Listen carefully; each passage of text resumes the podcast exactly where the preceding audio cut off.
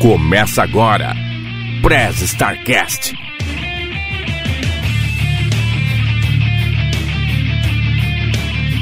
Ohayou, starteiros! Genki desu ka? Eu sou o Will e tenho o prazer em recebê-los no piloto do Pré-Startcast. Aqui do meu lado direito, nessa bancada virtual, está ele, Renin. Fala galera, beleza? Bora bater um papo hoje. Beleza, Renin. Renin, é, não responda ainda, mas é nós na fita ou no Spotify? É, tá na cabeça aqui já. E aqui do meu lado esquerdo, ele, o xodó da vovó, Andrei Cardoso. Ele é o xodó da vovó. Fala galera, beleza? Como vocês estão aí? Aí, Andrei, da mesma forma que eu falei pro Renin, pensa aí na sua resposta. Você, como um bom corintiano, o correto hoje é põe no DVD ou na Netflix? Opa, já tá na cabeça também, hein? A resposta a gente vai saber daqui a pouquinho, após a vinheta. Ei, chefinho, Fala, Neuza. Está esquecendo de alguém. De quem que eu esqueci? Você esqueceu de mim. Verdade, Neuza. Vou fazer melhor do que te apresentar. Escuta aí. Me lembro como se fosse ontem.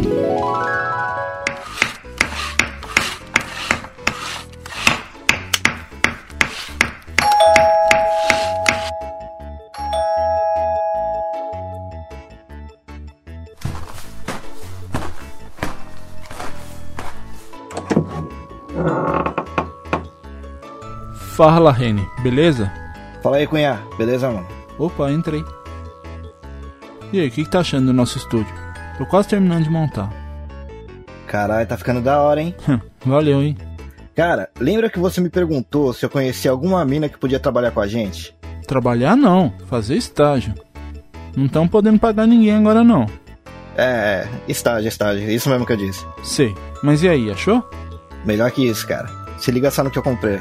Como assim comprou? Lembra que eu te falei que eu ia lá naquele hotel robô em Akihabara gravar uma reportagem pro Dropzilla?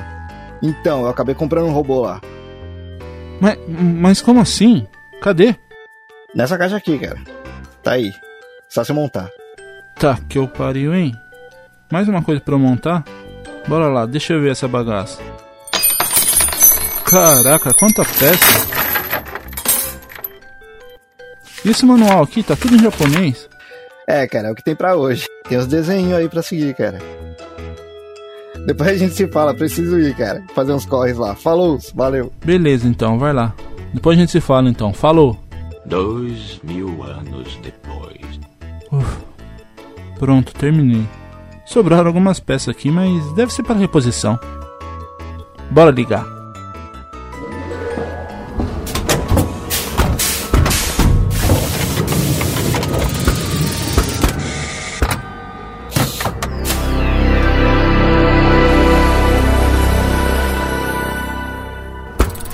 Tá funcionando.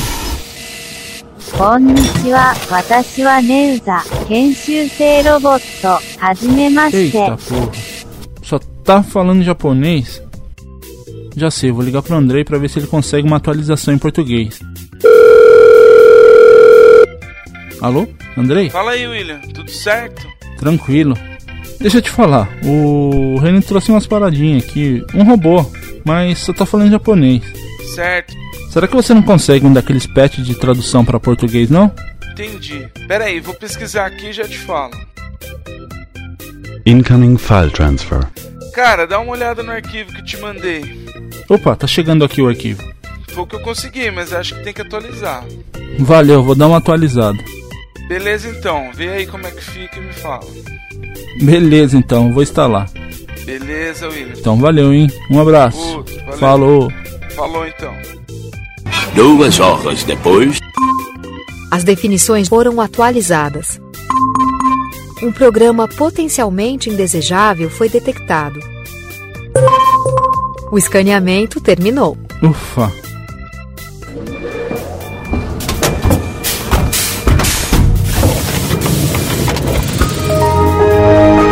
Opa! tá funcionando.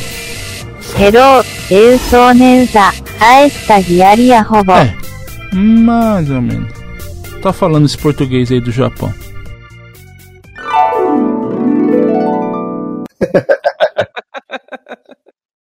Todas as apresentações feitas? Neuza, roda a vinheta. Entendido. Você está ouvindo Press Starcast, sua revista digital do mundo para o mundo.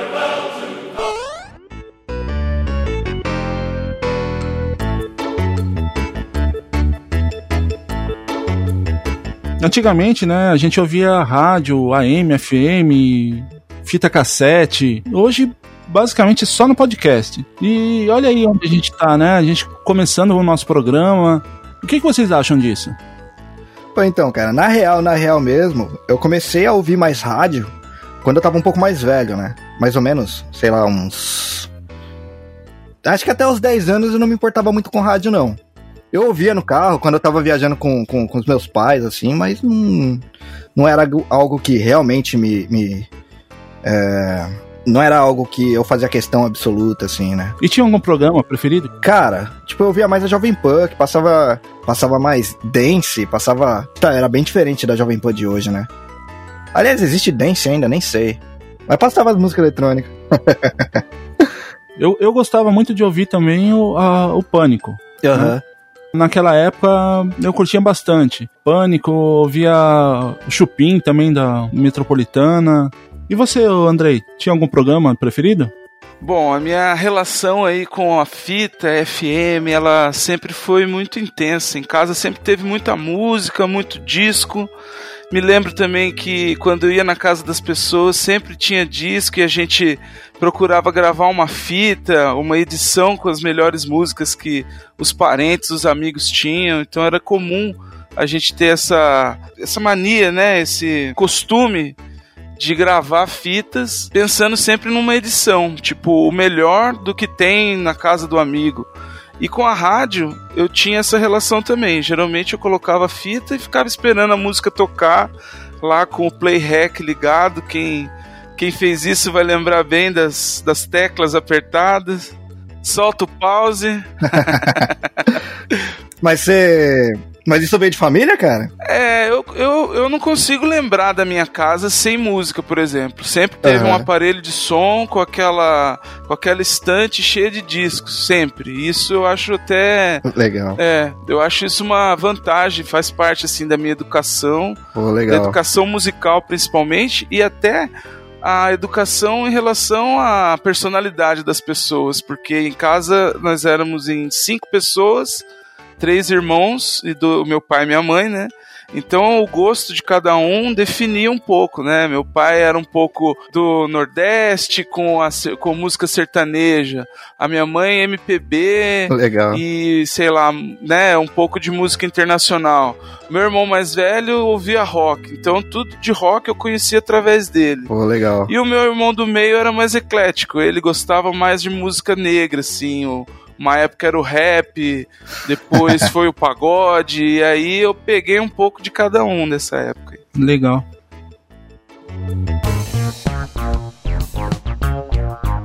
Eu, eu lembro, eu lembro na época de, de moleque, até por isso que no, no começo eu falei da, da, parte do FM, AM, né? Porque eu não sei se a, a, mãe de vocês também era assim. A minha mãe era muito de ouvir AM, ele correia, então eu não tinha muita vez no rádio, até o, o, momento que eu, eu comprei meu aparelho. Daí lá também colocava com gravador, era de manhãzinha ouvindo aqueles programas de, de passar trote, né? Que o pessoal passava trote. Eu quase perdi vários amigos por causa disso, né? Que uh, eu ouvia as rádios era de São Paulo, eu morava aí no interior. Você era dos trotes, né? É, eu, eu achava que era amigão do, do pessoal. Ah, vou mandar uma carta, o cara vai curtir pra caramba, ser acordado pela rádio pela rádio tal, programa tal. só que tinha um detalhe, que eles faziam isso 6 horas da manhã, uhum. né? E normalmente os caras iam dormir tarde, né? Então, várias vezes eu ligava pra, pra passar trote pro pessoal e também, como o, o Andrei falou, eu também tinha várias fitas assim que eu gravava ficava esperando eu tocar aquela música que eu curtia para ficar gravando ela no, na fita cassete. Cara, fala em fita cassete, na, o, que, o que me vem de lembrança de fita cassete, na verdade, é tipo Cavaleiros do Zodíaco, é, coisas assim, né? Quando eu era mais novo, assim, minha mãe ouvia muito pagode, na real, né? Minha mãe sempre gostou de pagode, então no carro era o que tocava. Mas eu peguei a parte mais forte mesmo no CD. Ah, isso aí já foi um passinho um pouquinho pra frente, né? Sim, sim, sim. Eu, eu, a eu, fita lembro cassete que, eu não acompanhei tanto. eu lembro que em casa lá, né, na casa da minha mãe, deve ter lá ainda a minha coleção de fita, deve ter uma 150, 200 fitas lá. Cara, ainda tem? Deve ter, não sei se tá funcionando. Só. É, o problema da fita é que ela, ela dá uma mofada com o tempo, né?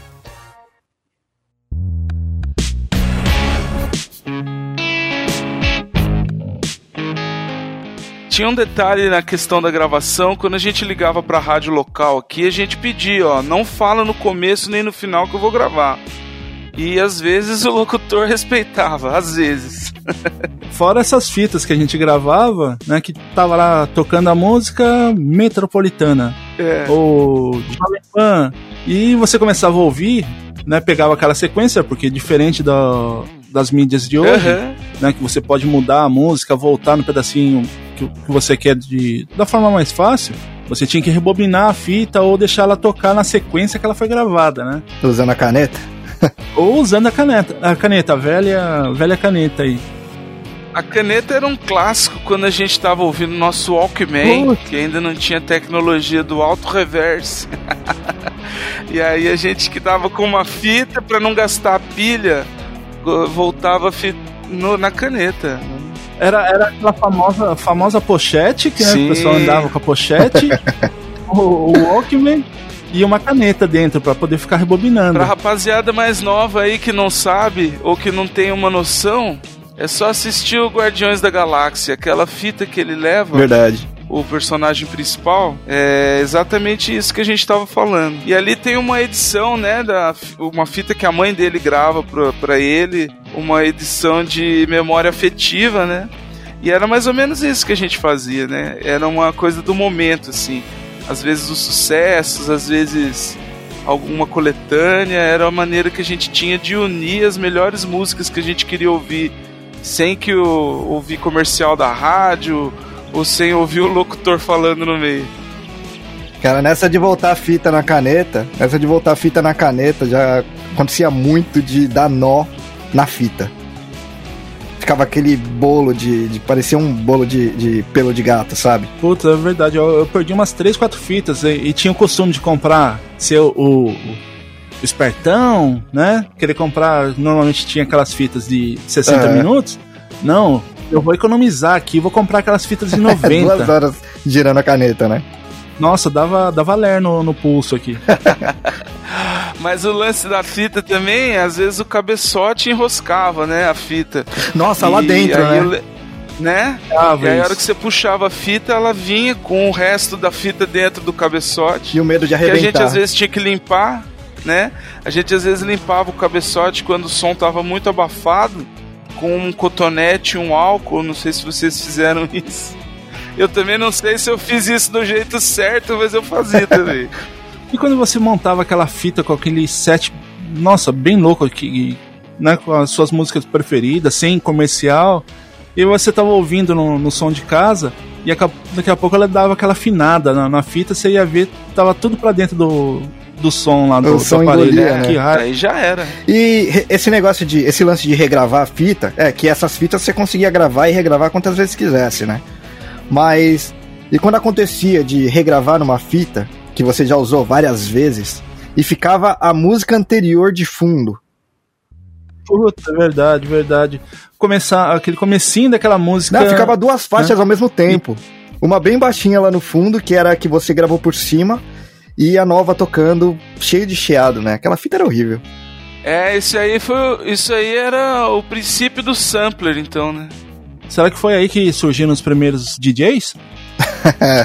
Acho É. que. Não, o DJ já tinha antes já. Mas e, aí, é, e hoje, né, com, com o Spotify, esses outros programas aí, né, eles trouxeram, o que, que vocês acham dessas, desse tipo de novidade? Ah, cara, ele. Esse seria um salto bem grande, né? É verdade. Para com essa porra aí, meu irmão!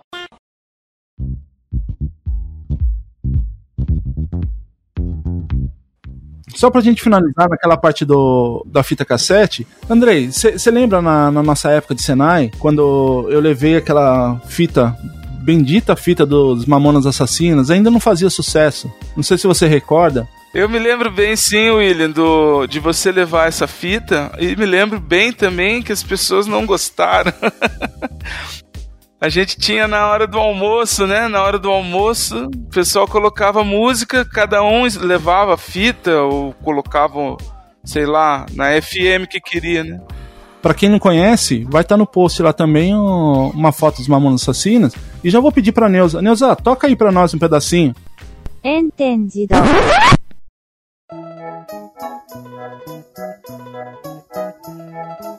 Ah lá.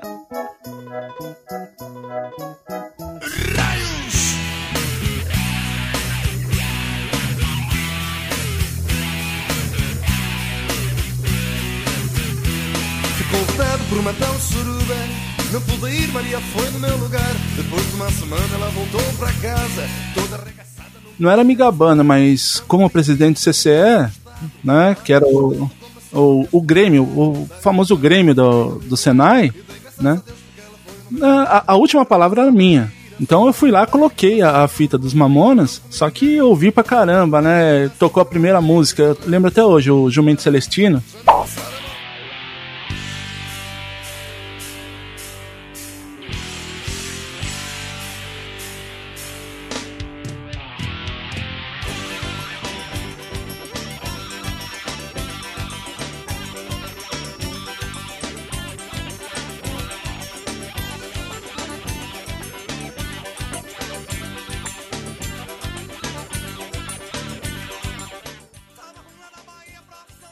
Puta merda, que, que merda é essa? Que tira isso, que não sei o que. Né? Eu falei, putz, é legal, cara, não ouvi.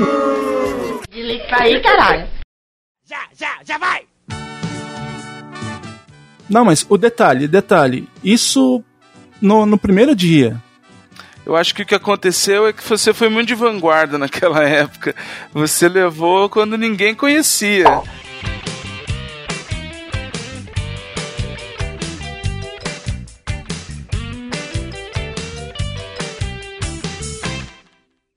Passaram-se dois mil anos depois. Três, quatro dias. Essa fita ela, ela chegou a, a dar pau, porque lá no, no som do, do refeitório o, ele tinha o auto reverse automático. Então a fita a gente saía para almoçar mais ou menos 11 horas, tinha a nossa nossa turma e tinha mais uma outra turma que almoçava em seguida, né? A fita ela ficava tocando sem parar por por volta aí de três horas, frente e verso, todos os dias, todos os dias. E aí passou aí uma semana, eles bombaram e você foi o cara que apresentou o Mamonas. E eu tava lembrando agora também que até no fatídico acidente é, você foi uma das primeiras pessoas que eu encontrei e você tava repercutindo ali com um jornal, uma revista, o que tinha rolado.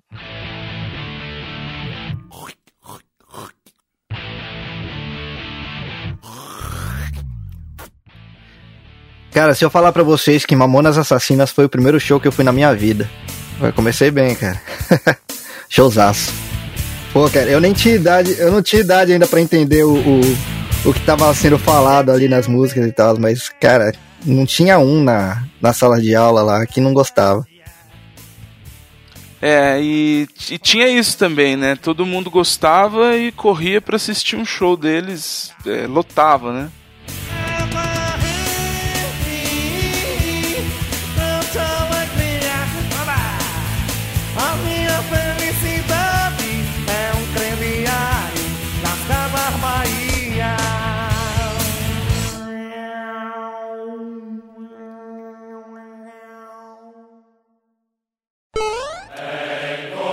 Você está ouvindo Press Starcast, sua revista digital do mundo para o mundo.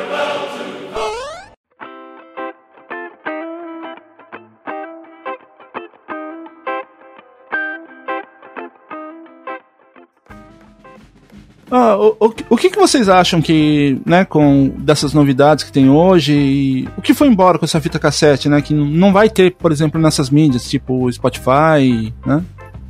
É, cara, Spotify já começa por ser digital, né? Mas a- além da, da fita cassete, o- vocês também ouviam eh, vinil, né? Porque o CD é um pouco mais novo. Então tinha fita cassete, vinil. Vocês curtiam bastante vinil? Então, cara, pra vinil, na real, na fita cassete eu ainda não me interessava tanto por música e coisas assim. Então, apesar do vinil ser mais velho, né? Na época do vinil, eu pegava muito disco do Changeman, do Jaspion, que acho que a- nem sei se a galera lembra que, que sabe o que, que é isso, né? Bom, deve saber. Hoje em dia tem Netflix também, né? Neuza, põe um pedacinho aí da música do, do Changeman, do Jasper, pro pessoal ouvir. わ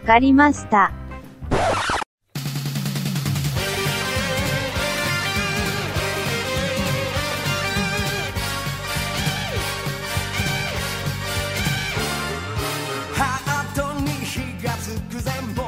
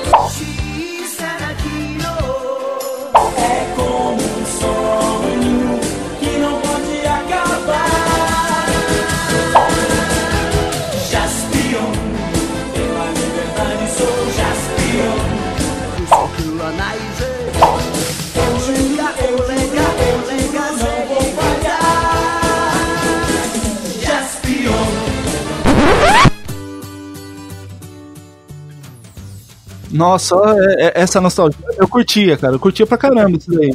Era isso aí que eu ouvia, cara. Opa, Rede Manchete, eu ouvia muito. Rede também. Manchete. Rede Manchete. E, e de artistas, assim, o que, que vocês ouviam? Além do- dessa parte de, de heróis, eu, eu, eu acho que não é do tempo de vocês. O, o disco do Fofão, da, daque- aqueles discos de Trem da Alegria, essas coisas assim, não era da, da Pô, Trem da Alegria eu peguei sim, cara. Trem da Alegria eu ouvi bastante.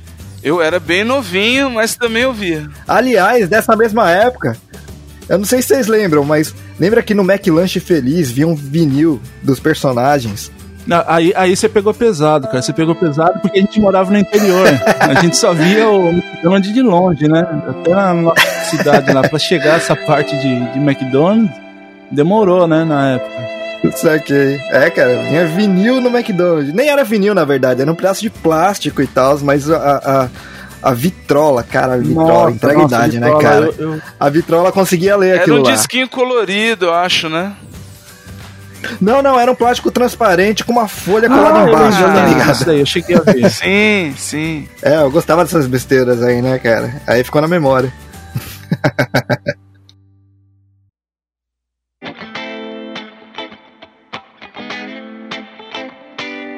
Eu, eu lembro, nossa, você falou da sonata aí, eu lembro que a minha mãe tinha uma, né? Até Aham. tem uma história interessante disso aqui, cara. Né? Lá na, na casa da- dos meus pais é um sobrado, né? Aham. Dois andares. E só que é diferente do, do que tem hoje, assim, né? Que normalmente o, o térreo, né? Ele é no nível da rua e tem o segundo andar. Lá na casa da- Aham. dos meus pais, é, o segundo andar, na verdade, é no nível da rua e o térreo seria no nível da rua de baixo, né? E a minha mãe ela deixava essa, essa sonata na- nessa parte da rua de baixo. E, e eu, eu tinha um canil em casa lá com três, quatro cães e eles ficavam pulando no, no vidro lá do, do quarto, né? Então chegou a quebrar um vidro. Daí eu lembro que uma vez eu tava. Eu tinha aquele disco do Michael Jackson, Ah, nossa, esse, do thriller. esse é bom. Porra, Todo mundo tinha esse disco. Foi o disco mais vendido da história, pô. Eu tinha. É, é, é, todo mundo tinha um desse. eu, eu admito, eu admito que não tive, cara. Eu tive. Só que Ó, o meu. você foi um dos poucos, então. Só que o meu não era aquele o LP, a bolachona, né? O meu era o EP. E era só, normalmente era três, quatro músicas de cada lado. é né? o compacto. compacto. Nossa, vinil, vinil tinha dessas também? Tinha. Que eu, lembro, assim, eu lembro que CD tinha, né? Na verdade, é, a história do vinil, ela começou com esses compactos, né? E aí alguns artistas Aham. começaram a lançar os discos mais longos e, inclusive, alguns historiadores aí dizem que a partir do do Sgt. Peppers do, dos Beatles foi que começou mesmo essa configuração de disco com um tema, uma sequência de músicas meio que temáticas assim, né? Porque antes os artistas lançavam meio que separados, mais ou menos como é hoje, né? Que lança só o single. Antigamente era assim. É, o compacto era só uma música ou duas. E a partir de um período, aí eu não tô sendo preciso, mas eu sei que muitos falam que o Sgt. Peppers faz essa marcação aí. Que é quando, quando todos os artistas começam a ter um conceito de disco, assim, com capa, estilo, ou uma temática, né? Num disco inteiro, assim. O conceito de álbum, né? Olha aí, nada melhor do que ter um especialista no, no bolachão aí, ó. Pô, legal. Aí, pra quem, pra quem nunca viu um vinil, a surpresa do single, pra mim, veio que, meu, um vinil era um discão grandão de, sei lá, tinha o quê? Uns 30 centímetros aí de, de, de raio aí. Não, de raio não. É, a, a capa. Não, a capa dele é mais ou menos isso aí. Era grande, cara, era grande. Aí ele tinha um lado A e o lado B, né? O lado A da parte de cima, que tinha as músicas mais. Sei lá, as melhores músicas. Aí se virava o disco. E do outro lado tinha as outras faixas, né? O lado B. Eu vou pedir aqui pra Neuza deixar no post da, dessa, da- desse podcast aqui um- uma foto do que era o, Isso, o EP é o e o LP. compacto, o compacto e o E, LP. vol- e voltando aqui pra história, né? é, a minha mãe, ela, não, ela tinha um ciúme da- dessa sonata. Ela não, não gostava que a gente mexesse, né? E eu gostava de ouvir o disco do Michael Jackson e tal. E eu falei, teve uma hora que ela tava fazendo lá o almoço. Eu desci devagarzinho lá, como que é nada, né? Eu falei, eu vou ouvir aqui bem baixinho. E comecei a ouvir aquela música do, do trilha, né? E para quem nunca ouviu, né, a Neuza vai deixar aqui um pedacinho do do áudio. Você serou cocô. Já está tocando. Ele tinha uma narração que era bem sinistra, uh, o jeito que, que o cara falava, né? E eu sei que eu tava era lá ouvindo a música. música. É, era bem no finalzinho, né? E eu, eu lembro que eu tava ouvindo, chegou nessa parte ali, eu tava bem intenso. E o danado do, do cachorro, ele me pula, me quebra outro pedaço do vidro. e, e bateu justamente com aquela parte que no clipe era a hora que aparecia o lobisomem lá, né? O Michael Jackson transformado em lobisomem. E. Nossa, eu subi é, mais ou menos 20 degraus, assim. Eu subi, eu acho que em duas pernadas. Né? Nossa, mas Já vem a lembrança. até já. hoje, quando eu ouço essa música do Esse clipe era demais. eu, eu já me, me vejo pulando a escada de 20 degraus aí em dois passos. É, mas dessa música eu tenho uma lembrança da- do, do clipe mais do que do, do disco com relação a esse medo, né? O disco acho que é de 82, então eu tinha uns 3 anos quando tocava, passava o clipe e também a gente tava falando de Marco, né? Eu acho que esse foi um dos primeiros clipes assim, e tava começando a MTV, acho, nos Estados Unidos e ele era quase um filme assim, tinha uns 10 minutos, né? Além da música, tinha uma, uma história dele no cinema. E o final era sinistro, que, que tinha essa risada do cara e terminava com um close nele virando lobisomem que eu saía correndo também quando vi isso aí, pelo amor de Deus.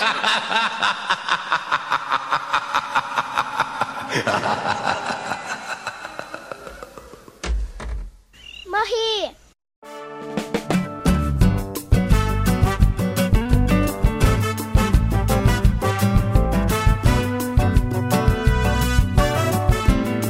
E, e nessa parte do, dos discos, né, do, do vinil, é só eu ou vocês também sentem um pouco da saudade da, da música, né? É, aquele chiadinho na hora que você colocava para começar a ouvir a música, né?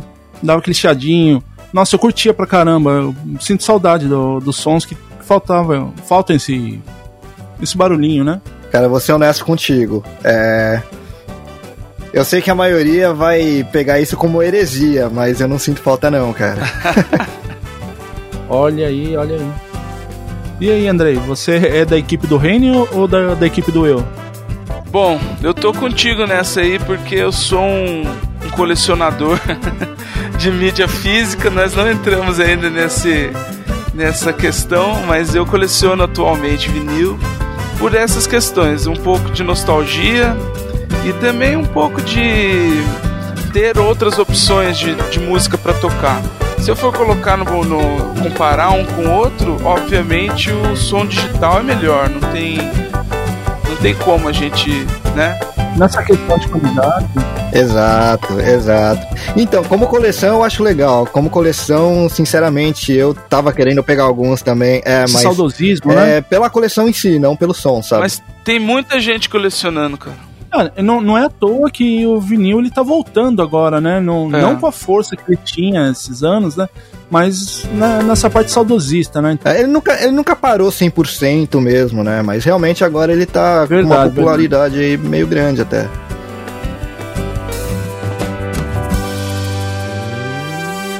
Você está ouvindo Press Starcast.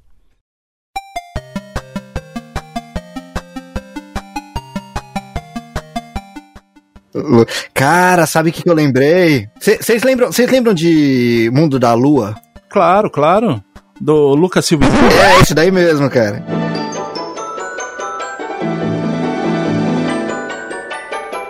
Alô? Alô? Planeta Terra chamando. Alô, alô?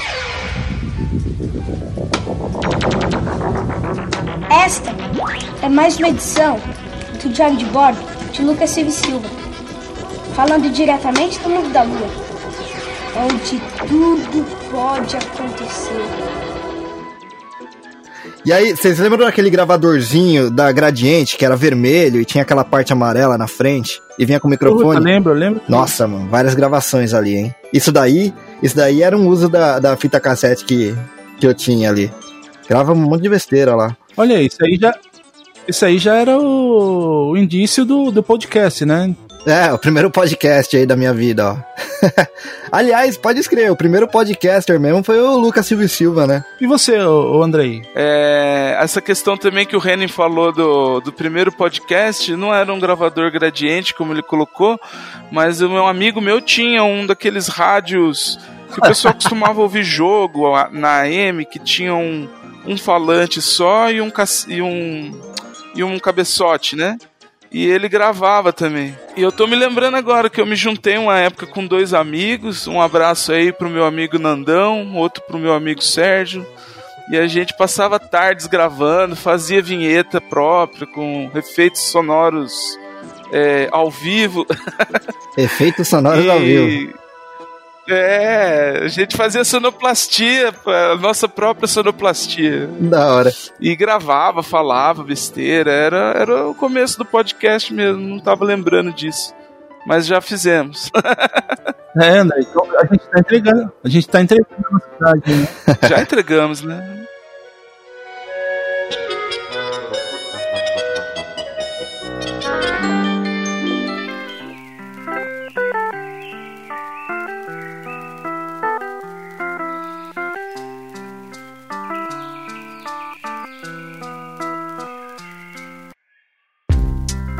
Mas aí, dando um pulinho pra, pra frente aí, que senão a gente vai entregar muito a nossa idade. Mas depois dessa mídia aí, do vinil e do, do cassete, veio o, o famoso CD. É, essa parte aí eu peguei bastante. Aliás, eu tinha uma coleção bem grande até pouco tempo atrás aí. Foi só me desfiz mesmo quando eu vim pra cá, né? É, pra quem, pra quem não sabe, né? Isso aí a gente vai contar no, nos próximos episódios o tanto o Reni quanto eu, a gente está aqui no Japão, né? E o, o André, ele, ele fala do Brasil. Então, cara, aí eu já tava com uns 10 anos, mais ou menos, que realmente, aí eu peguei a parte de CD. Essa parte eu peguei forte. Que aí foi em 94, quando Green Day tava aparecendo aí. É, acho que eu peguei no começo do Duke. Melhor álbum deles, de fato. Aí, esse CD, sim. Esse daí eu ouvi até o CD furar. I am one of those melodramatic fools. Neurotic to the bone, no doubt about it. Sometimes I give myself the creeps. Sometimes my mind plays tricks on me. It all keeps adding up. I think I'm cracking up. Am I just paranoid?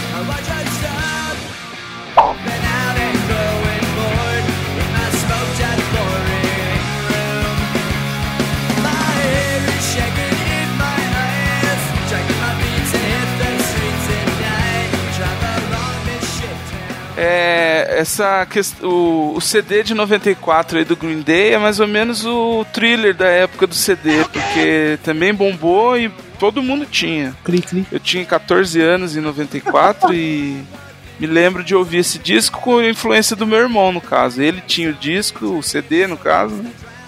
e eu ouvia. Mancadinha do É. Andrei. Mancadinha do Andrei. Porque Falando do CD, na, Na época, época do, do CD.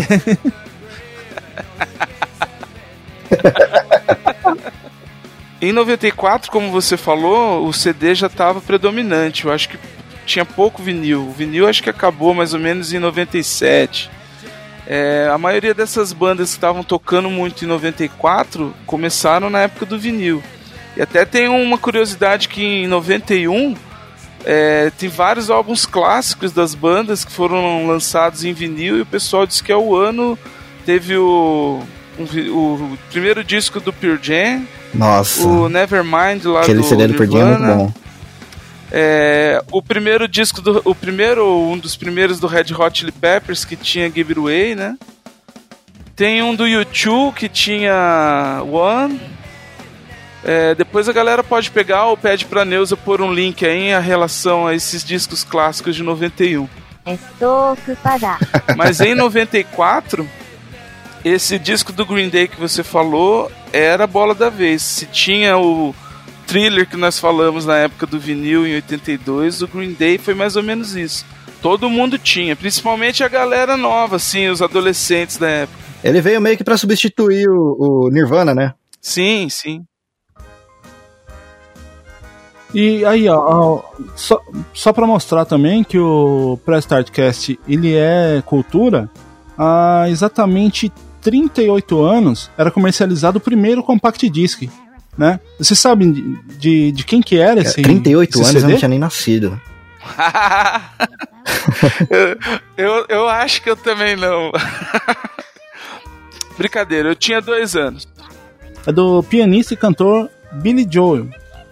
Né? Esse CD ele surgiu no- numa parceria entre a Philips e a Sony, né? Que também lançou em 82, né? Que foi lançado esse, esse CD no Japão. É, eu de lembrança, de lembrança, eu lembro que assim, mais ou menos 88, 89 começou a comercializar os aparelhos de som que antes eram três em um, né? Toca disco, FM e fita cassete. Mais ou menos em 88, 89 começaram a colocar o, o leitor de CD também. E as lojas começaram a vender. Ainda nessa época o, o disco de vinil era mais forte mas já começaram a ter. E eu me lembro assim, o primeiro disco de CD, o primeiro CD compact disc que eu comprei, que eu comprei não, que meu pai comprou mais ou menos nessa época, 89, 90, foi um disco dos Beatles, For Sale, que na época eu não dava o menor valor, achava que era música de velho. E depois vim entender melhor que não era Aliás, bem a primeira, assim. a primeira vez que eu vi Beatles foi no CD É. do meu pai também. Não, eu já não posso falar isso, que meu pai era Bezerra da Silva, né? Martim da Vila. Não, meu pai era dessas daí também, mas ele também curtia um Beatles.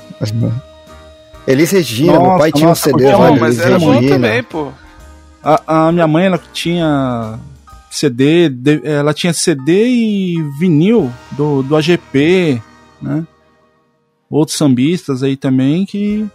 É, minha mãe era mais do pagode mesmo. E, e deixando um pouco essa parte de música de lado, né? Vocês, vocês também curtiam bastante o VHS, a fita cassete? Aliás, fita de videocassete, né? Não, não, não vamos misturar o assunto aqui, confundir, né? Pra quem não conhece, ah, o VHS ele é o pai do DVD. Era tipo um tijolão. Era grandão. Era, tinha um formato de um tijolo mesmo, né? E era. Acho que o funcionamento é bem parecido com a fita cassete de, de áudio, não é? Ou eu tô falando besteira? Né? Era, não, era bem parecido mesmo. Era uma fita magnética e só que ao invés de só de áudio, ele tinha imagem também. É, eu gravei muito mais coisa E- nessas fitas aí do que nas de áudio, na real, viu? Programa de E qual TV. que era o, o- vocês- Vocês sabem me dizer qual que é o maior trauma de quem assistia fita de, de VHS? Quando enroscava lá dentro do videocassete, né? Não, não, não. Não? Chance pro Não Andrei. sei, quando desgravava a fita, o que que é?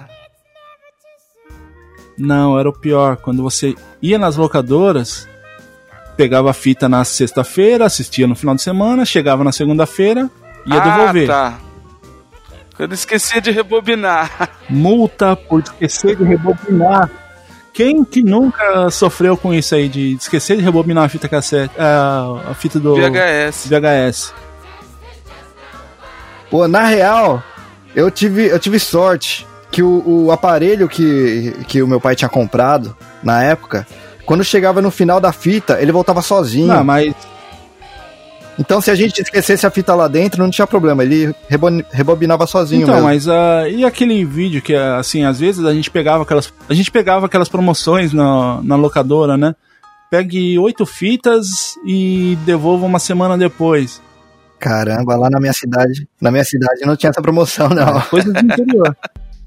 Aí a gente começava a assistir, a jogar bola na rua, esquecia a fita na metade, né? E, e- e, assim, eu, eu também, né, sempre curti essa parte da, da, da cultura japonesa, tanto música, é, programas de TV. É, vocês conhecem aquele Shimura Ken?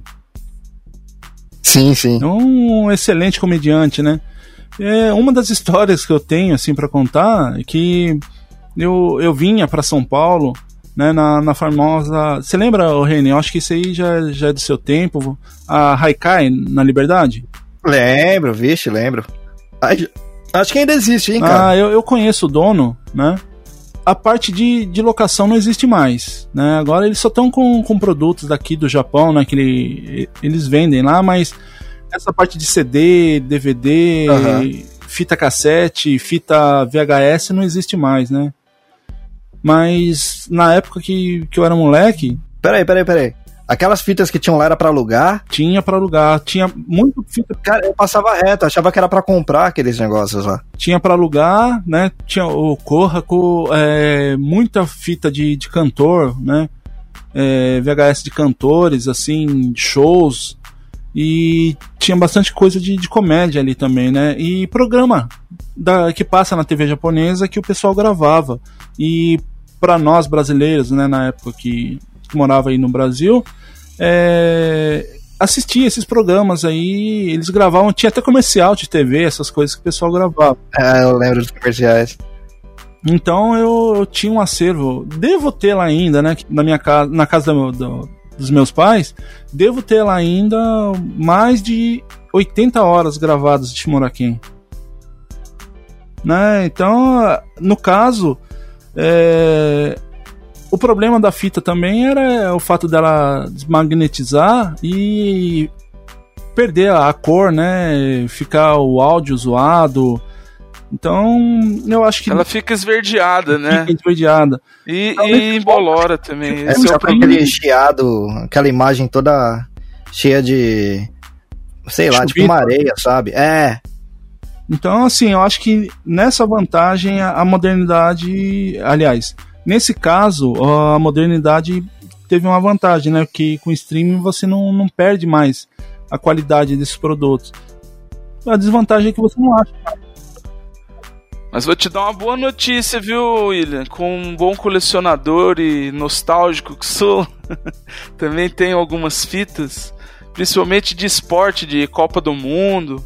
Temos alguns profissionais por aí já que fazem a conversão do, do Sim, VHS sim, sim. pro A- digital. A questão da, da conversão é, é legal isso daí. O problema é que eu não sei se.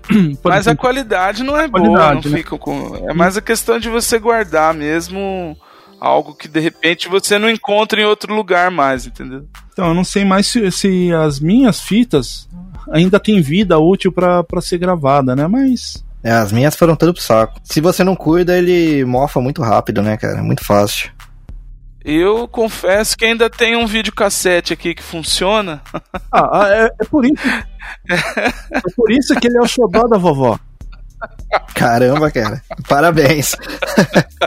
esse, esse cuida mesmo, ó. Olha, deixa eu ver, deixa, deixa, deixa eu me defender aqui. É, se o Caramba, pessoal achar que eu sou um acumulador compulsivo. E não, eu apenas eu tenho sim algumas mídias físicas. Eu, eu coleciono, tenho algumas coisas aqui de DVD, CD e agora o vinil que eu voltei a ter. Nada que encha uma sala, igual você vê alguns músicos aí que tem, né? Uma sala cheia de, de vinil. Não, e assim, eu me justifico dizendo que o que eu me leva a ter essas coisas é a tentativa de ter algo à mão. Por exemplo, eu quero ver tal coisa, tá ali, eu pego e já assisto. Ou ouço, né? Que daí o ouvido é mais rápido ainda. Claro que com os serviços de streaming hoje ah, facilitam muito, principalmente que em relação à música. Eu gosto muito de ouvir o disco inteiro, não só coletâneas ou uma música só. Eu gosto de pegar o disco e ouvir inteiro. Hoje você põe Pode nesses Spotify, Deezer da vida, você pega a discografia completa de quase todos os artistas. É ótimo. Mas eu não descartei não, meus CDs estão lá, tá tudo bonitinho. E, e só corrigindo uma mancada minha aqui, que eu falei que o VHS era o pai do, do DVD, na verdade o VHS é o avô do. Né? Ele é o avô por quê? Porque o, depois do VHS tem o DVD e o Blu-ray, né? E em questão de DVD, né? Você. Ah, teve Não, um teve grandão, aquele- né? teve que era do aquele outro lá, como um é que era o nome? assim, Nossa, Laser, Laserdisc, Laserdisc, é, o Laserdisc. do DVD. Esse aí é o Laserdisc bisavô. sim é o pai do, do DVD, Olha, hein, cara? foi. Que é digital Esse é, também, é né? verdade. Esse foi o primeiro VHS digital, é não foi não? Bisavô, porque eu lembro desse, desse compact, esse Laserdisc, que ele, ele gravava da mesma forma do vinil, ele gravava dos dois lados, né? É, o Laserdisc. Eu né? acho que foi pouco comercializado esse, né? Eu não lembro de ver na casa de ninguém, nem em loja aqui no É, Brasil. mas esse aí eu nunca tive, não, cara. Esse daí. Aliás, Ah, esse daí, esse daí Brasil? eu, eu cheguei a ver numa loja, mas sem se chance de comprar, Brasil, era cara. muito Eu só caro. vi na TV. E confesso que pra vocês também, na, na parte de música, tem um passado que eu, né, que eu deixo ele guardadinho, que era o- os MDs. Vocês chegaram a ter Caramba, MDs? cara, MD. Eu não tinha, mas um brother meu, muito próximo, ele tinha, né? E a gente usava o MD pra gravar uns ensaios da banda, cara. Porque o MD ele não tinha, não tinha original, né? Tipo, na verdade ele só tinha os regraváveis, não é? Pelo menos eu nunca, nunca vi um original na real. Pra quem não conhece o MD, ele é o... da parte de música, ele era como se fosse um pendrive, né? No... Só que em formato de. Nossa, eu vou acabar me complicando. Ele parecia, na verdade ele parecia um disquete, É, né? então, que muita É, gente. ele era ouvir, quadradinho. leitor ele lembrava o Walkman, Muita era gente- quadradinho, é. Muita gente Lembrava vai um ouvir disquete. aí não, não sabe o que é um disquete, né? Porque os drives. O disquete é o botão de save, cara. É o botão de save no, no computador aí. É só olhar o ícone, aquele ícone lá é um disquete. Então, o, o Aí MD, já dá pra imaginar como é que era o MD. o MD, nossa, eu, eu tinha uma coleção, né? Como sempre os amigos me falavam da- das novidades, eu fui lá, comprei, né? No, comprava caixas e caixas de, de MD, porque tinha na Liberdade, e ficava lá, é, alugava na Haikai os CDs, ia lá com aquele Aham. Discman, bolachão, já fazia, eu acho que eu fu- fu- sou o pai da pirataria. Brincadeira, brincadeira. Mas eu, eu pegava esse, esse Discman, com um cabinho ligava no meu MD, alugava os CDs da, né, das bandas que eu curtia e gravava em MD. Né, já... É que MD não pegou muito no Brasil, na verdade, mas no Japão era bem forte, Sim, né? Era bem Então, forte. Liberdade, na liberdade lá era bem fácil de achar coisa relacionada a MD, né? É, o, o que quebrou o, o MD foi o MP3, né? Porque até então o CD cabia por volta aí de 14, 15 músicas. O MD você já conseguia gravar em torno de 10 CDs dentro dele. E era pequenininho, Era pequenininho. E A não- lembrança não que eu tenho do na MD era de músicos que, que tocavam com aquele acompanhamento eletrônico e tal, gravavam no MD, né? Tanto por ser o. Então, a gente usava. É. É, o que eu falei, a gente usava pra gravar ensaio, cara. Então, tanto por ele ser é, pequeno, né? Prático de carregar, e também por caber bastante coisa. Pessoas às vezes colocavam uma sequência lá de, de batida de, so, de batida de bateria eletrônica, né? E acompanhava, tinha umas coisas Aham. assim. Ah, e, e olha nós aí voltando pra parte de música, né? Eu acho que a música corre na veia da, da grande parte da. É, não tem, não tem como falar de. de mídia assim. sem passar por música, né, cara? Acho que é impossível. Tá, mas falando sobre o VHS, é, eu falei, você perguntou qual era o pesadelo, eu imaginei que fosse a questão de desgravar e eu me lembrei de uma história. Na verdade, é uma história que tem lá no programa do Porchat, que tem até em, em podcast, quem quiser procura lá. Eu não vou reproduzir ela aqui, que é mais legal ouvir o cara lá falando. Mas digamos que é uma confusão assim que ele colocou o nome da fita de Rei Leão e o conteúdo da fita não era bem esse. Quem enfim. nunca fez isso? Vocês podem imaginar. Né? Mas tem uma engraçada que um amigo meu me contou depois de eu contar essa história do programa do Porchat pra ele, que ele me falou que era comum as pessoas gravarem a cerimônia de casamento, a festa, numa Ah, pode fita VHS. né, cara? né? Aquela filmadura, Era mídia. tijolão, né? Sim. E rodava, né? A fita rodava pela família, todo mundo queria ver a fita do casamento, da festa, do batizado. E Aniversário. ele disse que a mãe dele uma vez pegou, é. Ele disse que a mãe dele pegou uma vez a fita da, de uma vizinha e ele não sabe o que, que a mãe fez. Que no meio da, da festa ela gravou um pedaço do Jornal Nacional. e. E aí ela devolveu pra vizinha sem avisar, e aí disse que ele até hoje não sabe, mas que no meio da fita tava lá um pedaço do Jornal É Nacional. aquele tipo de coisa que você assiste uma vez e não assiste nunca mais também, né? É, então. Mas e, e aí, a gente dando um, um salto aqui no tempo, né? Até pra não estender muito. é, essa parte do, do, do DVD, né? É, vocês Aliás- também colecionavam muito DVDs? Aliás, DVD também estragava, hein? Tipo, a gente tava falando de fita cassete que dá vários problemas. DVD, se você não cuidava, ele destaca. Sabe aquela parte de cima dele? Ele descolava. E aí já era. Tá gravado lá, foi pro saco. CD tinha esse mesmo problema. CD, Uhum. aquela, principalmente as mídias que a gente comprava pra gravar, né? Mas até os originais, os originais também, tinha muito desse. dava uma empenada, né? Principalmente quando deixava no carro, é, dava aquela esquentada, o CD dava empenada, ele não tocava mais. O DVD também, eu deixava né, na, na mesa da, da sala lá, batia um solzinho nele, ele já não pegava direito. É, a gente tava falando de fita cassete que estragava, de VHS que estragava, mas DVD e CD, se você não cuidava, também estragava, hein? Tipo aquela película que tinha em cima da mídia, ela descolava e já era. Não conseguia mais recuperar aquilo lá, não. E, e aí, vocês também tinham essas famosas mandingas pra recuperar CD e DVD de passar pasta de dente, né? Que arranhava? Quando arranhava. Cara, eu, eu arranhei pouco CD, na verdade. Eu, eu era mó. Putz, eu cuidava muito, muito, muito dos CDs. Eu era bem chatinho com os CDs, na real. O máximo que eu fazia era passar um lustramóveis pra tirar marcas de dedo, essas coisas, mas nunca tentei polir essas coisas mais modernas, eu nunca tentei não. É, eu costumava pegar ele naquele buraquinho do meio e na, na borda final, assim. Eu pegava sem encostar em nada, sabe? Eu era bem chato com meus CDs. Bem chato. Mas mesmo assim, com o tempo descolava aquela parte de cima e eu perdia o CD do mesmo jeito.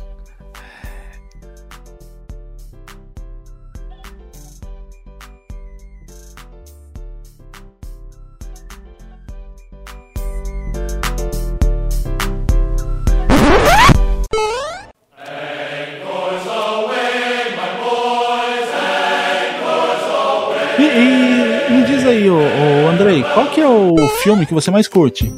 O filme de todos os tempos, você fala? Putz, pergunta difícil, cara. De bate-pronto, assim. Polêmica.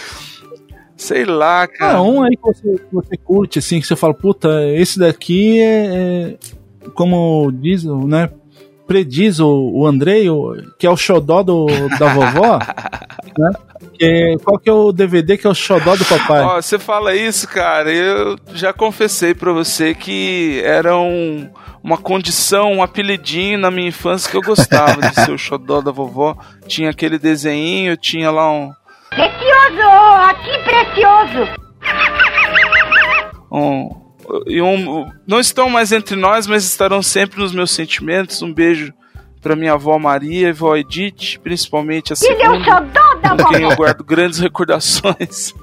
É, bom, eu gosto muito do, do Stanley Kubrick, eu acho que um dos filmes que eu, que, eu, que eu tenho, assim, como um melhor, ou um dos melhores, tem que ser um deles, assim. Então eu fico aí entre o 2001, uma Odisseia no Espaço, Grande filme. talvez Laranja Mecânica, esses dois aí. Laranja Mas, Mecânica cara, é muito se eu bom. ficar le... É, se eu ficar lembrando aqui, tem muito filme desses clássicos, principalmente, que eu nem vou tentar pra não esquecer nenhum, mas que veio na cabeça agora. E lógico, a minha coleção de DVDs lá tem eles. Nossa, da- nessa história de DVD, um, um que eu ganhei de aniversário e tenho até hoje ele lá na, na casa dos meus pais, da minha mãe, né? É, é um filme clássico, né? Não é de ação, nada. É Sociedade dos Poetas Mortos. Nossa, esse filme eu já devo ter é, assistido aí umas 500 vezes. Grande filme, é um bom filme esse. É um, é um clássico, sim. né? Bom, eu ia mais pro, pro lado mais pop, cara. Curtia, curtia não, curto ainda, né? Muito de Volta pro Futuro, cara. Muito bom também. Pra mim, essa trilogia foi o ápice da minha outro infância. filme que outro filme que eu curto pra caramba é só que esse aí é um pouco mais novo, Sim. né? Aquele Coach Carter. É um Esse filme mais ligado. recente, né? Com o Samuel L. É- Jackson, né? É, que Samuel, Samuel Sim. Jackson, que ele é um técnico de basquete, daqueles bem linha dura mesmo, que vai treinar aquelas escolas americanas de, de periferia, né? Mas dizem que é uma Muito história usado real em esse palestras filme, de né? autoajuda, principalmente. E você, Renin, tem algum filme assim que é do, do coração? É, tem a trilogia do De Volta pro Futuro mesmo, né? Que eu falei agora há pouco. E. Mas na época de DVD, cara, que eu assistia muito. E também, putz, filmaço, é Gladiador, cara. Puta, Gladiador é muito bom. Eu também tinha ele em DVD. E, pasmem, original. O meu era original também. Então, gente, hoje você vê com a desvalorização da, da mídia, é, você consegue comprar esses DVDs originais por um bom preço, pelo menos aqui no Brasil, né? E, e é interessante, né? Porque a gente aqui, eu sou um saudosista das locadoras, né? Eu gostava de ir naquele ambiente, ter as opções, às vezes encontrar pessoas ali que gostavam também, perguntar se assistiu, falar com os, com os atendentes, né? Se o filme era bom, aquele papo de cinema. E eu sinto falta de ter um lugar físico para isso. A gente hoje tem aqui as lojas, né? Tem as lojas que vendem os produtos usados, que é o mais próximo disso. Mas. Ah, mas a- a- o, digital, o digital tem essa mesma vibe também, cara. Sim, Tem- tá certo Ah, que é mas diferente, não, não- tem aquele não é. contato com a pessoa e tal. Mas você tem fóruns, você tem Ah, várias mas não, coisas, não é a mesma assim, né? coisa, o, o Renin, porque É, assim, Não, com certeza não é, mas. Uma- uma- eu não sei, é, não sei se de vocês, mas na época das locadoras que tinham Ah. os lançamentos, que a locadora abria às nove, né? Aham. Aí você já corria lá umas oito horas pra locadora abrir às nove, corria lá umas oito, você será cocó. porque o cara só tinha cinco, seis cópias daquele, daquele DVD ou do, do, do VHS. E você era, digamos aí, sei lá, cinco cópias, você era a sexta pessoa a chegar pra pegar aquele lá. Cara, eu não sei, eu acho que eu não sou tão saudosista assim, não, viu? Pensando agora que. Eu não sinto. é, tipo, de verdade, eu não, não. Não é uma coisa que eu sinto falta, assim. Sabe? Eu gosto da facilidade de, de streaming. De verdade. Assim. Fora que, porra, puta. é, é, qualidade ótima. Aliás, você escolhe a qualidade, né? Dependendo do, Sim. da sua conexão, você coloca a qualidade lá no alto. E. Cara, você assiste o que quer, quando quer, não estraga. Eu não, eu não, eu não sinto esse saudosismo, na real. É, eu, eu, eu também gosto, é, como eu tava falando do serviço de streaming das músicas, eu não tem como negar que os serviços de streaming também de vídeos, né, de, de, de cinema, de Aham. filmes, é melhor.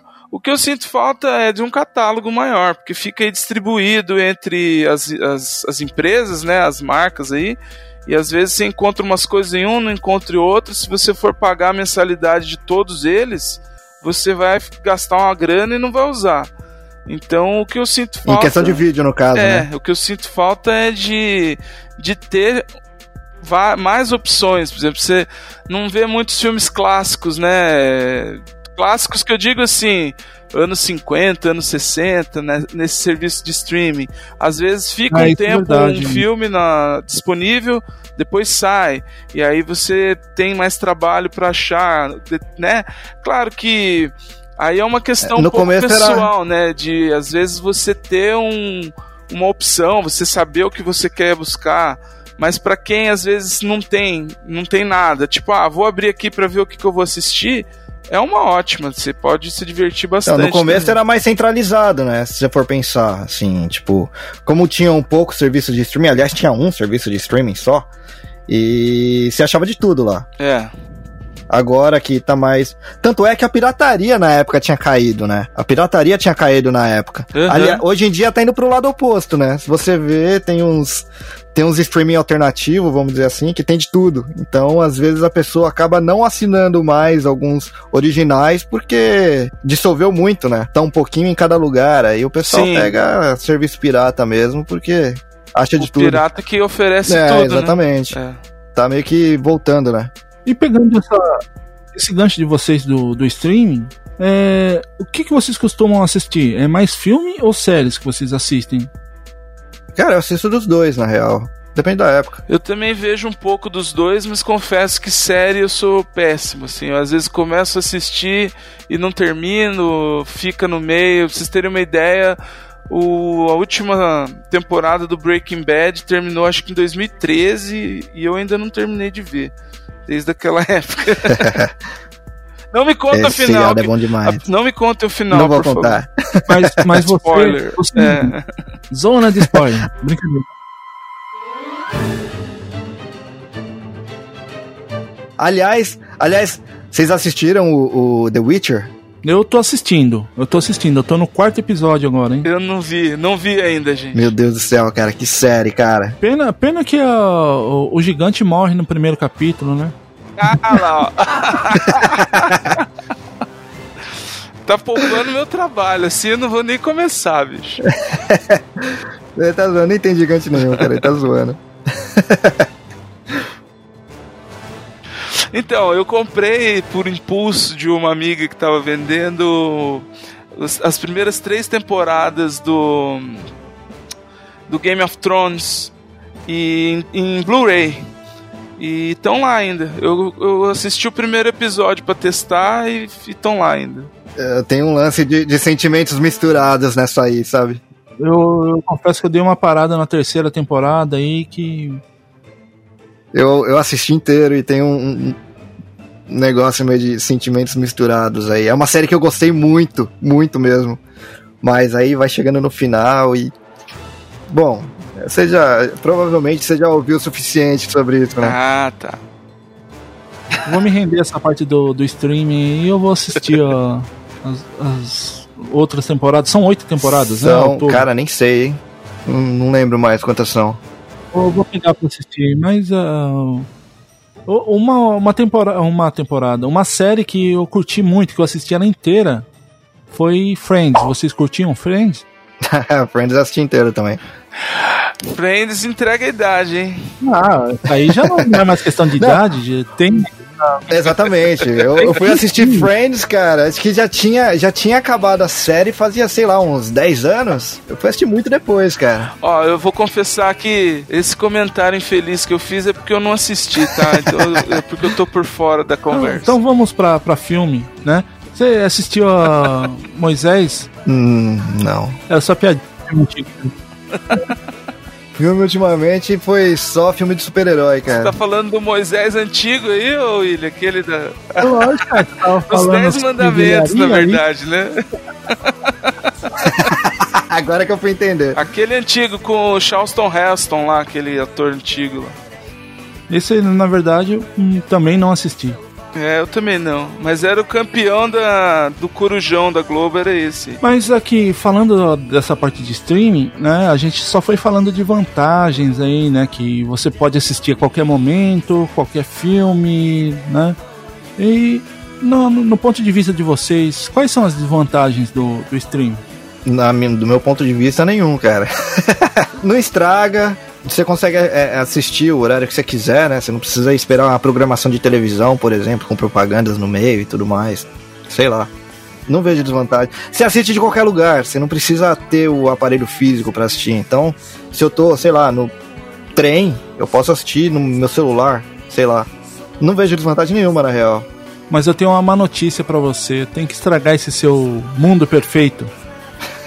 É, diga aí. Uma das desvantagens do streaming né, é que normalmente você pode, é, pode ocorrer perda de, de conteúdo original. Como assim, né? Um, um exemplo aqui que aconteceu. É, vocês chegaram a assistir aquele desenho Lily Stitch? Assisti. Então, na, no próprio desenho, né, que foi distribuído pelo mundo, é, tem uma, uma das cenas lá onde o Little, escondendo lá do- dos caçadores, ele se esconde, se esconde dentro de uma máquina de lavar. E na Inglaterra, por exemplo, essa cena ela foi proibida. Ou a Disney alterava essa cena, ou a Inglaterra ia classificar o Lilo Stitch como mais 12. Então, por quê? Por que disso, né? Que lá na, na Inglaterra, nesse período, houve um índice muito alto de acidentes, né? Que as crianças escondiam dentro da, da máquina de lavar, a máquina ficava trancada, ela, a criança acabava morrendo, né? Então, o que, que a Disney fez? Ela foi alterou na Inglaterra e o resto do mundo não. O resto do mundo teve essa cena. Aí, quando o filme foi para aquele Disney Plus, eles colocaram o filme com, com essa cena da cortada, deletada, como no, no Reino Unido. Então, a- a- como essa versão britânica que foi pro ar, teve muita gente, muita saudosista, que reclamou disso, né? Que e, e, no caso você não tem a, a produção original como ela foi feita. É, então, mas aí é mais problema de, da censura em si do que do streaming, né? Isso daí poderia ter acontecido num lote novo de DVD, inclusive. Então, mas a É, e aconteceu, né, no, na, na edição de Blu-ray do Star Wars, a primeira, a primeira trilogia, eh, ela foi editada pelo George Lucas e muita, muita gente reclama, porque eh, ele mudou os efeitos, mudou Então, o- é, seguindo essa linha de raciocínio, Hum. é, você tá aí, por exemplo, no, no, no Disney Plus. Né? Então tem um filme lá, seguindo esse exemplo do Star Wars, que eles colocaram o original. Daí houve uma reclamação, você começou a assistir, houve uma reclamação, eles vão lá, eles mudam na hora do, do que eles bem entenderem, você já não consegue ver mais aquele original. Que quando você compra uma mídia física, por exemplo, você vai decidir se você vai assistir, se os seus filhos vão assistir ou não. Não é alguém que vai impor isso pra você. É que sempre, sempre, sempre tem as alternativas, né? Assim, tá, tá na internet, é aquele negócio que o pessoal fala, né? Entrou na internet, nunca mais vai sair de lá, cara. Você acha, você acaba achando as versões com, com cenas deletadas. Porra, outro dia eu assisti o, o- Eu nem sei porque que eu fui buscar esse trailer, nem lembro por que que eu fui buscar esse trailer, mas você lembra do trailer do. O primeiro trailer do filme do Homem-Aranha? Que tinha as duas torres? Sim, sim, eu lembro que na, na nossa época de, de internet de escada, É, exato. todo mundo baixava esse. Todo mundo baixava esse, esse trailerzinho só pra ver. Então, né? eu assisti, eu, eu assisti- Esse daí eu assisti no cinema, o trailer. Foi no, no. Eu lembro até o filme que eu fui assistir, cara. Foi assistindo Matrix. Nossa, muito bom. esse- Passei esse trailer. Não, Parece assistindo Matrix, cara. um, um pra mim é o, e depois, é o melhor. é, depois que as, as torres Verdade. caíram, né? é, esse trailer Então, sumiu. ele não, ele não Você não achava em lugar nenhum. Hoje em dia você acha no YouTube. Alguém salva o negócio e coloca. Sim, mas ele não, Não vai tem estar cena deletada no, que- que- no seu que não stream, apareça né? de novo na internet, se você buscar. internet, né? Então, Sim, mas aí, então, mas aí o problema não é o streaming em si. É uma escolha que a, a- produtora fez de cortar uma cena ou outra. Isso daí poderia acontecer em qualquer mídia. É, eu, eu, é, eu acho difícil defender aqui o- as- os defeitos do streaming pelo, pelo ponto de vista do Henning, que é a praticidade, você ter o acesso em qualquer lugar. Isso realmente é um avanço. Né? A, única, a única questão que alguém possa reclamar é a evolução, da né? Alguma, alguma questão que alguém pode reclamar em relação a isso, talvez seja mais da questão da nostalgia. Alguém que seja muito é, puritano no sentido assim, ah, só, vê se- só vejo filme no cinema porque eu não perco qualidade de som, de imagem. E aí o streaming pode não oferecer isso, a não ser que a pessoa tenha em casa um aparelho bom para assistir, enfim. É, É, acho é. que são essas as defesas, mas em geral o streaming oferece. Ah, e aquela outra questão que eu falei, de às vezes você não conseguir acessar É, ou não é ter é, alguns filmes ou algumas séries disponíveis no streaming que você usa, no- na empresa que você assina, sei lá. Mas o, o serviço em geral, a questão da praticidade, da qualidade, é, acho que não tem, não tem como. E esse saudosismo que eu falei de ter um lugar físico de você olhar, é, pode ser também substituído por ali, pela pelo streaming, pela opção que você tem na página lá que você escolhe, no ambiente que não é físico, né, no ambiente digital lá, pode substituir essa sensação de estar ali escolhendo, enfim.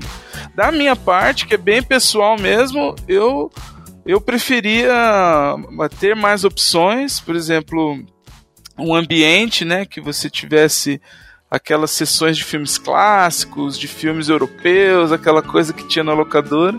E sinto falta no- nos, nos serviços que eu assino de alguns títulos, de ter opção, o que faz, obviamente, você procurar em outras opções também, mas enfim. Pô, mas mesmo tendo o problema de sair alguns títulos e irem para outras empresas, acho que a quantidade de opções que você consegue dentro de um serviço de streaming são maiores do que a maior parte das locadoras de bairro tinham de, É, de vídeos e tudo mais. é. Acho que se for pensar ser. em alguma desvantagem, acho que se for pensar em alguma desvantagem, há uns anos atrás daria pra falar da internet em si, né? Que sem a internet você não tem streaming. Sim, sim. Mas hoje em dia, hoje em dia, com internet em tudo quanto é canto, Aham. hoje em dia você tem internet no, sei lá, se você vai pro Starbucks tomar um café, tem internet lá de graça pra você usar, né? Aí vai ter que prolongar o café por duas horas pra poder assistir um filme. Pô, o pessoal. Então, o pessoal quando vai lá no Starbucks, pelo menos lá em São Paulo, né? O pessoal ia lá no Starbucks e ficava o dia inteiro Então. naquele sofazinho da hora lá. tá certo. Eu, eu vou ter que dar o meu braço a torcer e concordar com você. aí. Tá 1x0 pra você. E você aí, ouvinte, o que, que você acha? Manda um e-mail pra gente aí dizendo o que, que você acha, qual que é a sua mídia preferida, se é DVD, se é streaming, né? se você sente saudade, quais são as suas histórias, né? Se a gente esqueceu de algum, alguma mídia, alguma coisa assim, manda um e-mail pra gente. Neuza, e pro nosso ouvinte que quer enviar um e-mail para nós, para qual e-mail ele envia? Envie e-mail para nosso e-mail perestartcast.com.br É isso mesmo. Nosso e-mail arroba prestartcast.com.br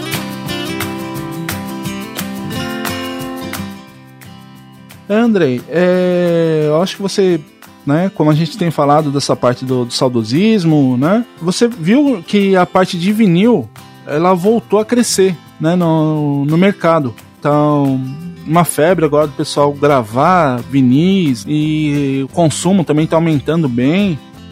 E quem sabe aí, sei lá, os CDs e o DVD se tornem também um novo nicho, como o vinil se tornou. O que você acha disso, Reni? É, se você for pegar o mercado japonês, o CD tá vivo até hoje, né?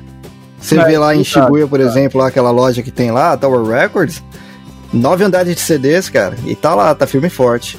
Aliás, uma coisa que tava voltando lá, nem, acho que a última vez que eu fui lá não tinha mais. Eles tentaram voltar, na real, foi a parte da fita cassete, né? Mas o CD nunca morreu não, cara. Pelo menos aqui, né? O resto do mundo... É, Japão é um mercado à parte, né? É, aqui no Mercado Japão, é um verdade. No Japão, ele nunca, nunca morreu mesmo, né?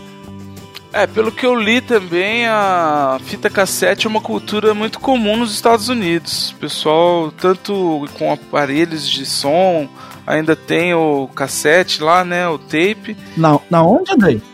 Estados Unidos! Na América!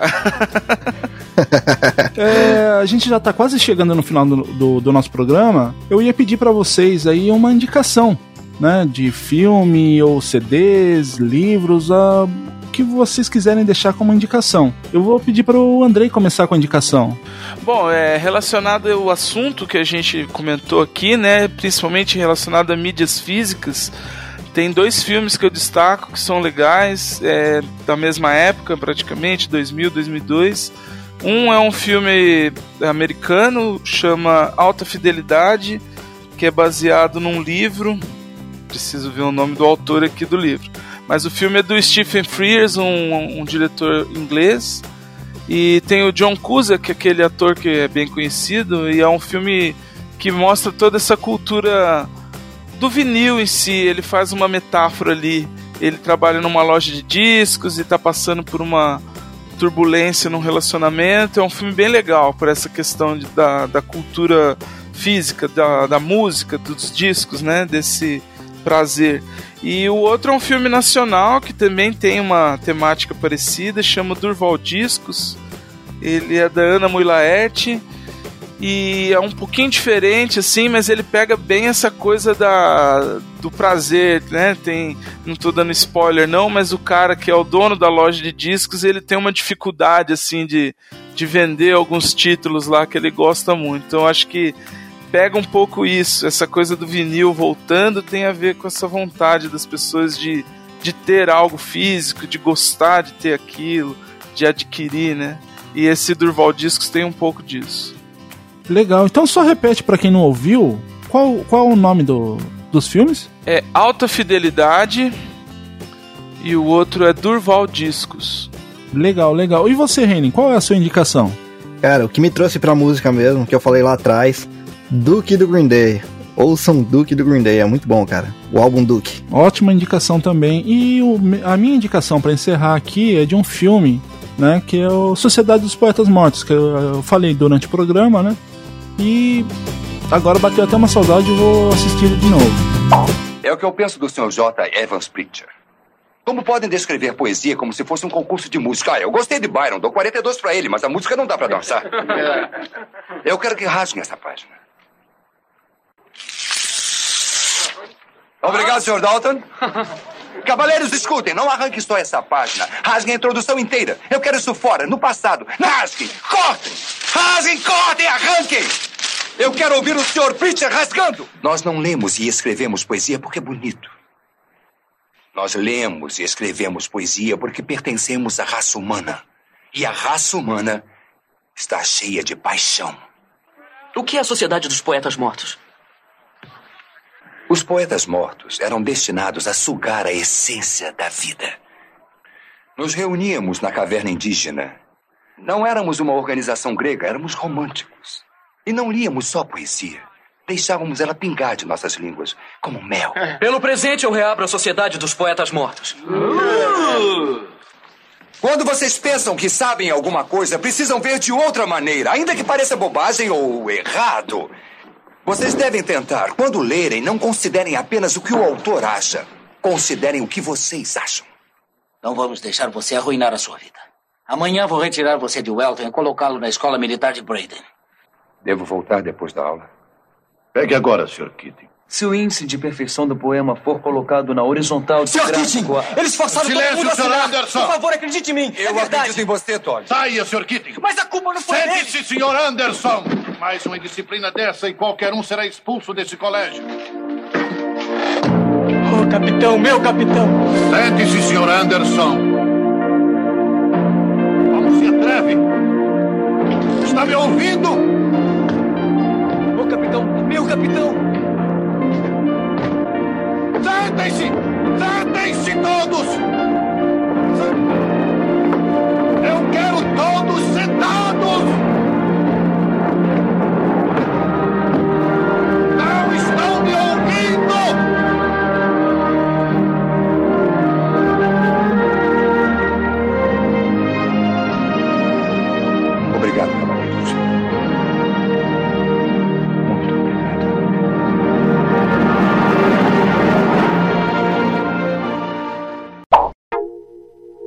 Estamos chegando no final do nosso programa e. É, Ei, chefinho. Oi, Neuza. Também quero fazer minha indicação. Ah, é? E o que você vai indicar? Quero indicar meu audiobook. Seu audiobook? Hai. Que legal. E como chama seu audiobook? Memorias de uma robô estagiária, escrito por japonesa. então esse é seu nome inteiro? Hai. Orel Untzle Sinyo para vocês. Claro, pode ler.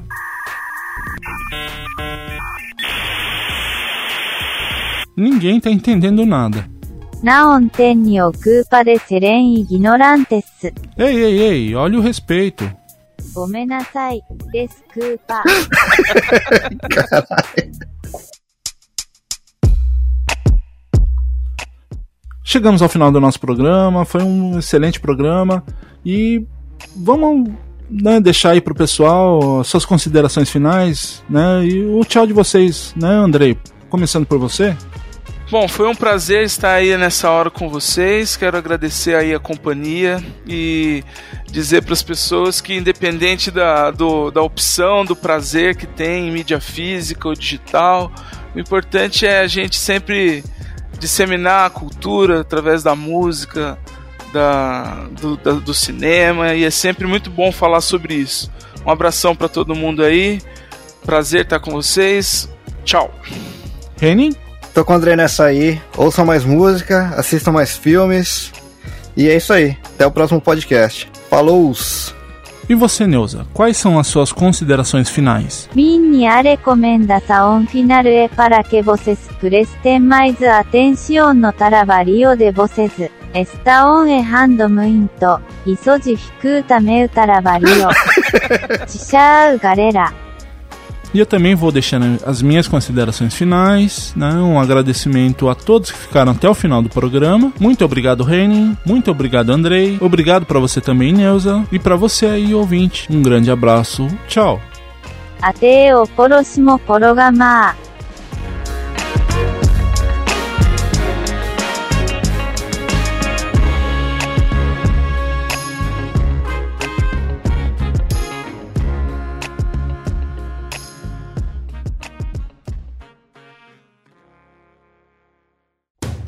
Que pena! O programa já está acabando, mas não fique triste. Logo logo tem mais uma edição do Press Starcast novinha para você. Siga nossas redes sociais. Press Starcast.